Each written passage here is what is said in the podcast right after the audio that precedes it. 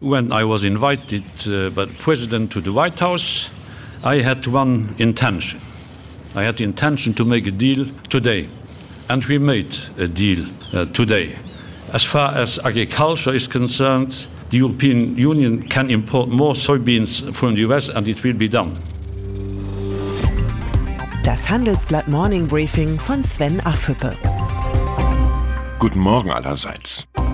Als Präsident der Europäischen Kommission hat Jean-Claude Juncker meistens wenig zu lachen. Wenn in Europa etwas schief läuft, und da gibt es von der unbewältigten Flüchtlingskrise, den gigantischen Agrarsubventionen bis hin zur irren Bürokratie einige Themen, wird es in der Regel ihm angelastet. Gelingt etwas in Europa, dann klopfen sich die nationalen Regierungschefs auf die Schultern. So kommt es, dass der Job des Kommissionspräsidenten nicht gerade vergnügungssteuerpflichtig ist. Umso mehr genießt Juncker in diesen Stunden seinen Erfolg im Weißen Haus. Dass er es geschafft hat, US-Präsident Trump von einer weiteren Eskalation des Handelsstreits zwischen den USA und Europa abzuhalten, grenzt an ein Wunder. Den Durchbruch hat Juncker offenbar mit dem Angebot erreicht, Europa könne mehr amerikanische Sojabohnen kaufen. Damit ist der transatlantische Handelskonflikt zwar noch nicht beendet, aber Trump hat immerhin vom Angriffs- auf den Verständigungsmodus umgeschaltet. Juncker, dessen Amtszeit im nächsten Jahr ausläuft, wird sich diesen Glücksmoment rot im Kalender anstreichen. Als den Tag, an dem er dem US-Präsidenten erfolgreich die Stirn geboten hat. Bei der Bundeskanzlerin fehlt ein solcher Eintrag im Kalender. Entscheidend für Trumps Kehrtwende war nicht allein Junkers Verhandlungsgeschick. Farmer, Autobosse, Lobbyverbände und Abgeordnete aus der Republikanischen Partei hatten in den vergangenen Wochen mächtig Druck auf den US-Präsidenten ausgeübt. Schließlich droht der Handelskrieg mehr und mehr zum größten Risiko für die US-Wirtschaft zu werden. Unsere Farmer wollen Handel, keine Almosen, klagt Senator Ron Johnson aus Wisconsin über das milliardenschwere Hilfsprogramm für die Landwirte. Vielleicht lernt Trump gerade, dass die USA einen Handelskrieg auch verlieren können. Amerika ist nicht unverwundbar, noch ist es für diese Einsicht nicht zu spät. Was ist los bei Daimler? Die Frage haben sich gestern nicht nur Konzernmitarbeiter, sondern auch Autoexperten gestellt.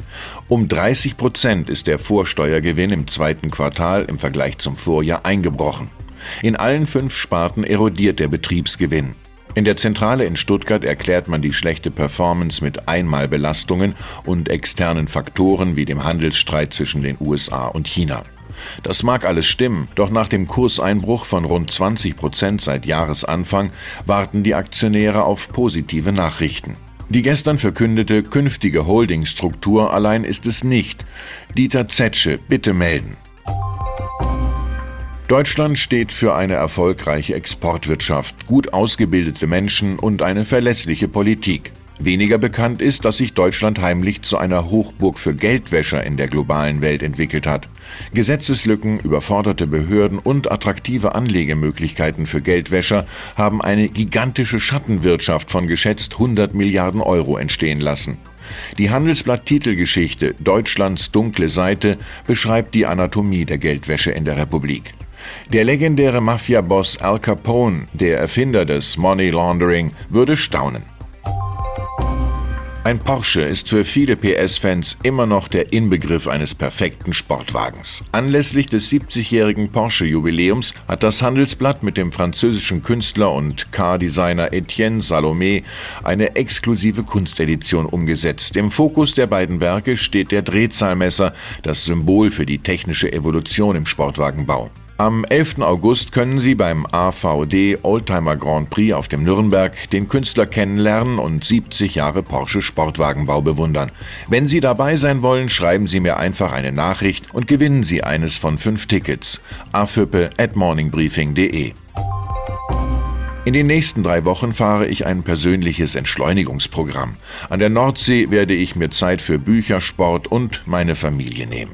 Hans-Jürgen Jakobs wird mich in bewährter Form vertreten. Ich wünsche Ihnen ein sonniges und erholsames Wochenende. Herzliche Grüße, Sven Affüppe.